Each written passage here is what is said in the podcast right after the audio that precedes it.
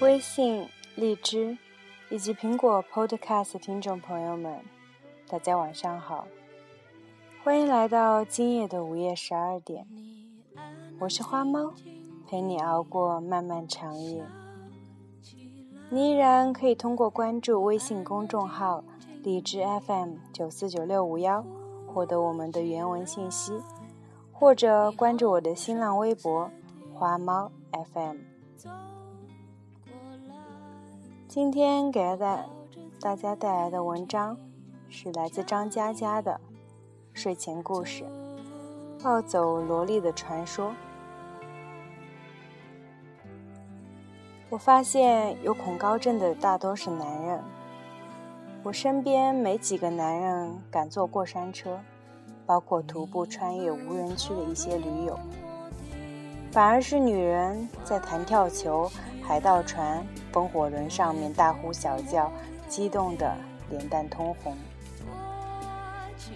何木子就这样，她身高一米五五，大波浪卷，萝莉面孔，其实是外企高管。她胆大包天，挚爱这些高空项目，每天碎碎念要去跳伞。我亲眼见识他的能量，是群朋友在毛里求斯一个度假村喝酒，坐在酒店大堂喝至后半夜，把啤酒喝完了。和木子说：“你们大老爷们继续聊，酒的事情交给我。”我陪着他去买酒，走了近两百米到度假村超市，他买了两箱。我说：“你先走，我来搬两趟。”他说不用，然后蹲下来，娇滴滴的喊：“我大！”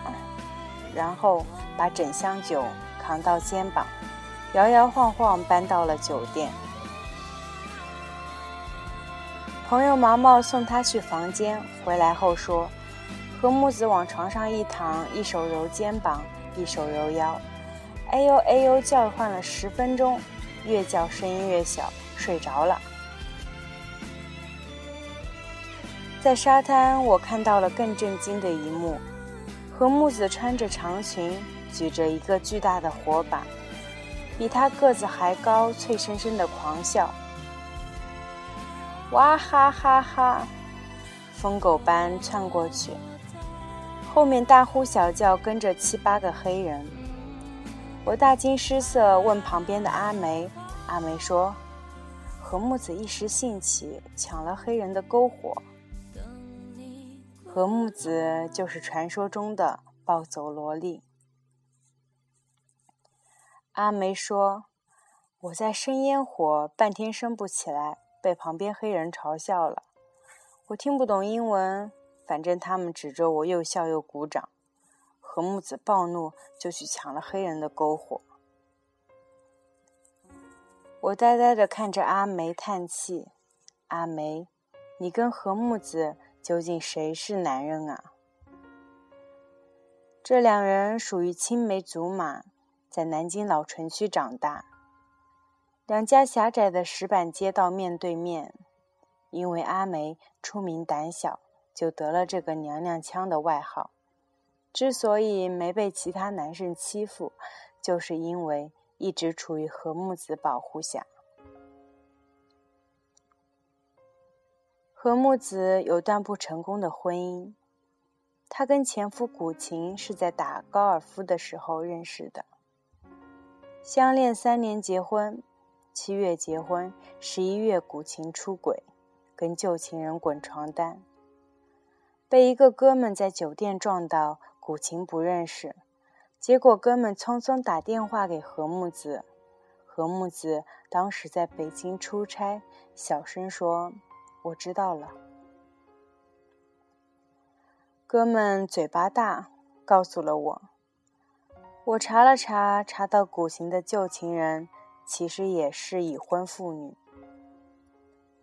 阿梅担心何木子，我就陪她赶到北京，恰好碰到何木子呆呆站在雪地里。他出差时间过了一个礼拜了，可是。不想回去。阿美紧张的双手发抖，我叹口气，正要告诉她这些，何木子手机响了。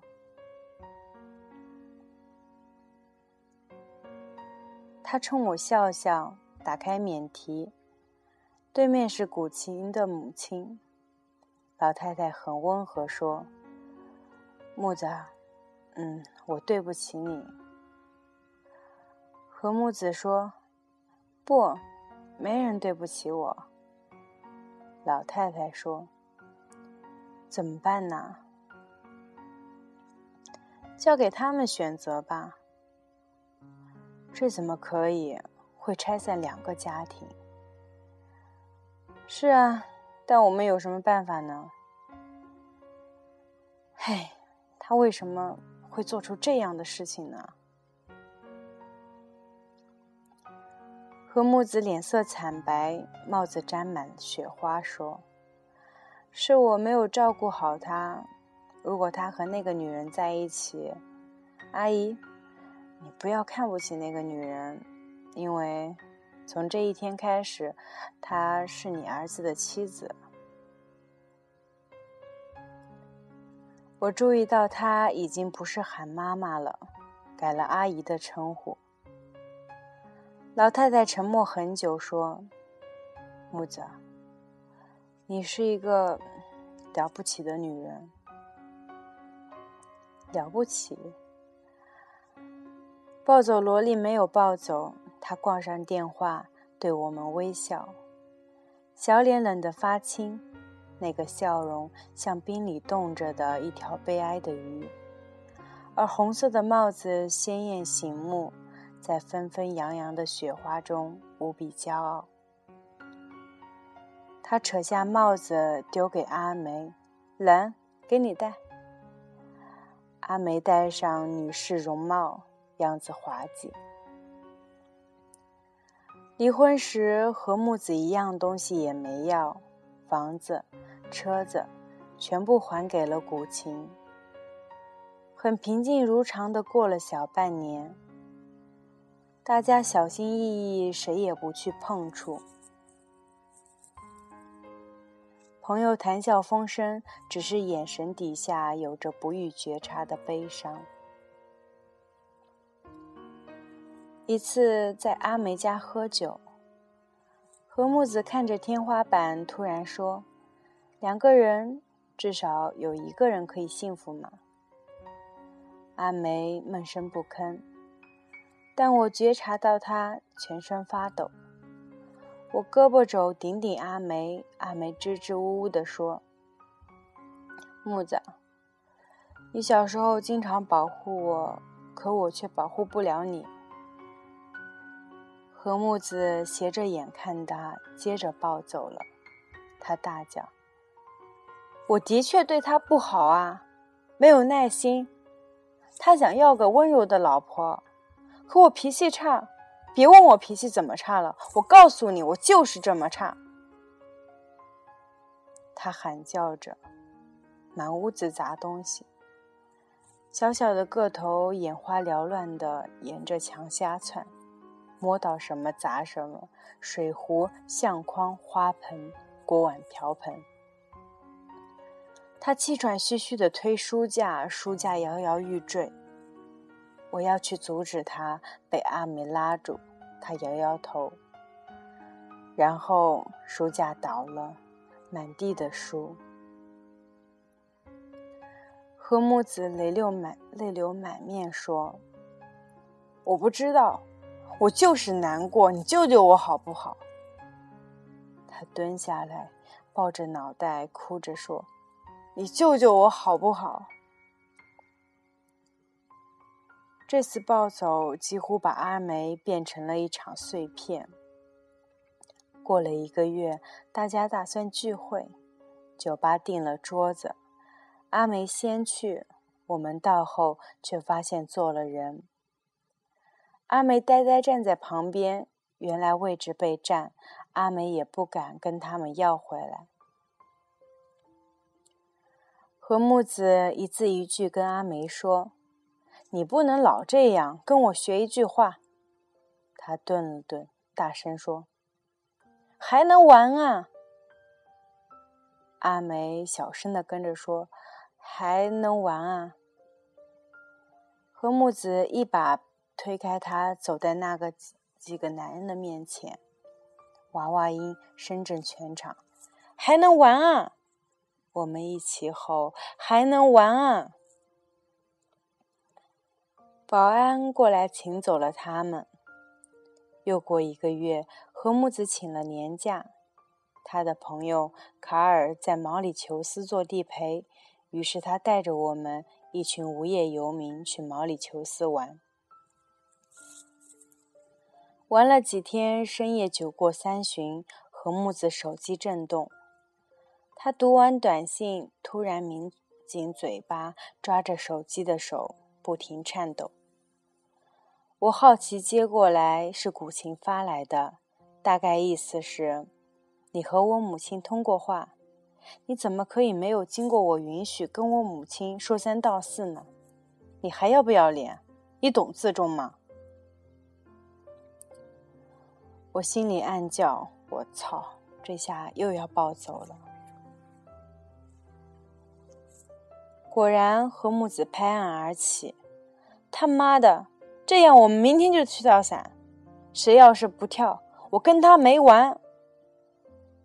大家面面相觑，望着暴走边缘的何木子，不敢吭声。所有人头摇得像个拨浪鼓，齐声说：“去去去！”第二天，在卡尔的带领下，直奔毛里求斯跳伞中心。大家坐在车上，一个个保持着活见鬼的模样，谁都不想说话。抵达后换衣服，签生死状，接着坐在屋子里看流程录像。管春第一个出声：“哎，真真要跳吗？”何木子冷冷地看着他，于是噤若寒蝉。何木子把大家闪着泪光的眼神中，指挥卡尔拒绝了教练捆绑串联跳。做了会培训，众人表情严肃，其实脑海一片空白，嗡嗡直响，差点啥也听不进去。我嘶吼着：“三十秒后开伞，啥都能忘记，别忘三十五秒后开伞，晚了。”就没命了。管春哆嗦着说：“你真真的会没命吗？”登机了，爬升到三千多米高空。我们一共六个人，配备了两个教练。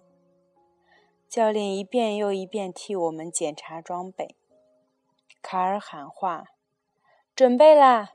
现在平飞中，心里默背要领。”教练会跟你们一起跳，来超越自我吧。何木子不屑地扫了眼大家，弓着身子站在机舱口，站了整整十秒，回过头，小脸煞白，说：“太高了，我们回去斗地主吧。”一群人玩命点头。教练比划着，卡尔说：“不能输给懦弱，钱都交了，不跳白不跳，其实非常安全，别别担心。”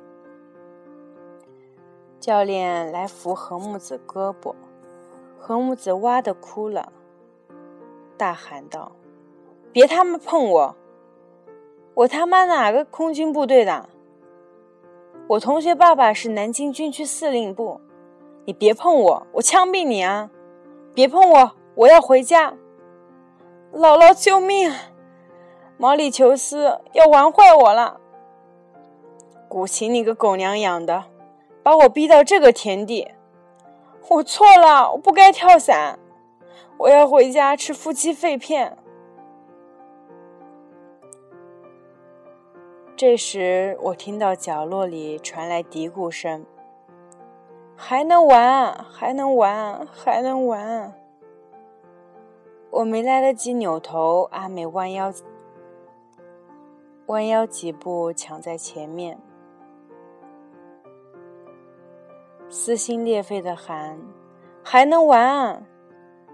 他顿了下，从胸口扯出一顶红色的女士绒线帽，紧紧抱在怀里，用尽所有的力气喊：“何木子，我爱你！”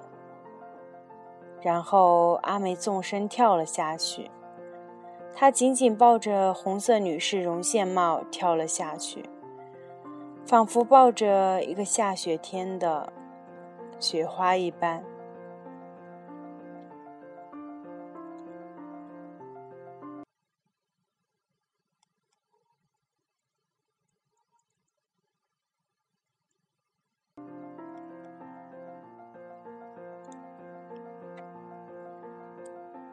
有些话隔了很久才说出口。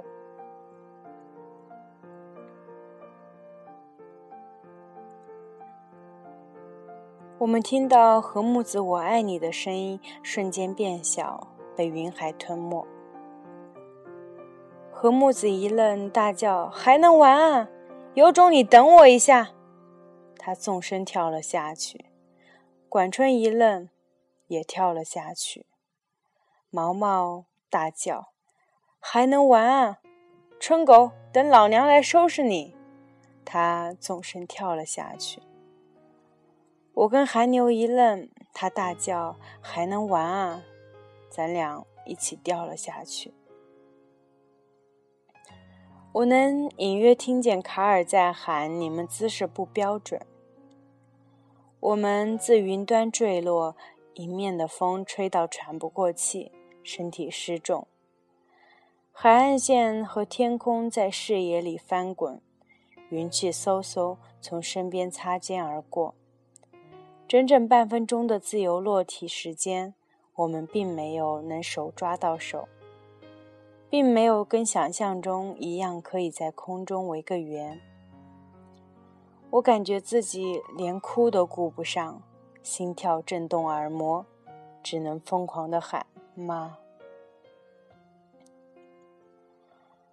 开伞后，我看到蓝色、绿色的地面下方五朵盛开的彩虹。我们被这个世界包裹，眼里是最美丽的风景，高高在上，晃晃悠悠飘向落脚地。不管他们如何对待我们，以我们自己全部都将幸福的名义。出发去毛里求斯前几，出发去毛里求斯前几天，我去阿梅家，她打开门，我吓了一跳。她家里依旧保持着两个月前和木子砸成满地碎片的局面。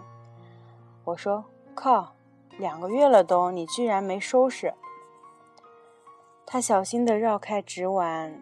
破报纸、碎报纸、凌乱的书本、变形的书橱，说：“我会收拾的。”那天喝高了，他说：“这些被木子打烂的，我每天静静看着他们，仿佛就能听见木子哭泣的声音。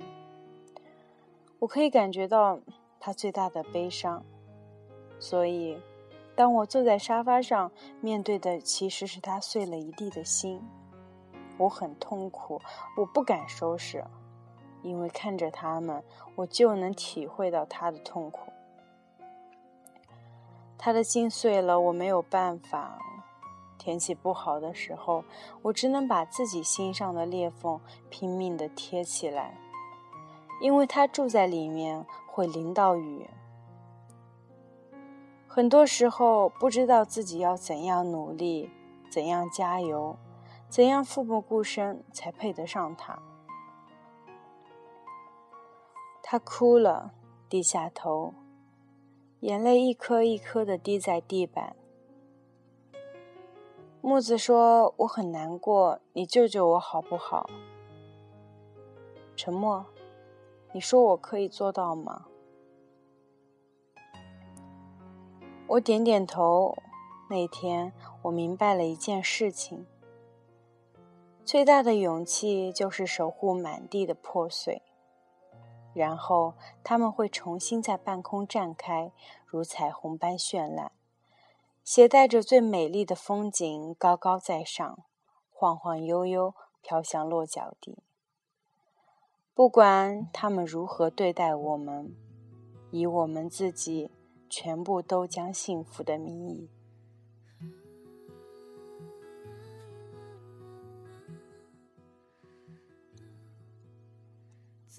以上就是张嘉佳的这篇文章《暴走萝莉的传说》，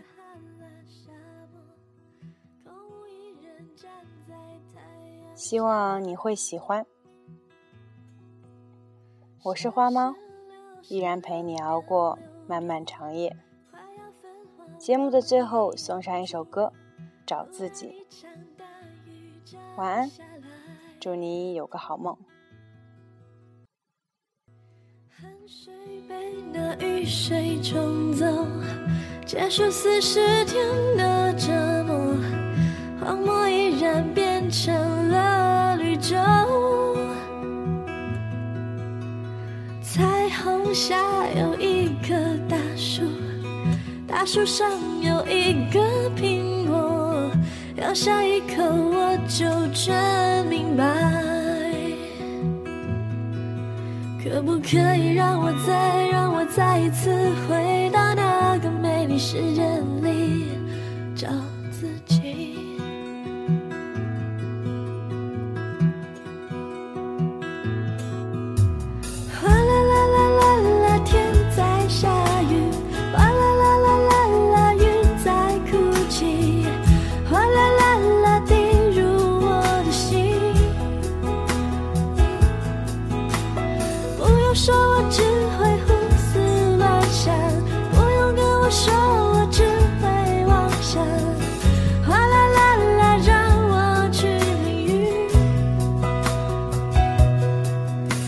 只希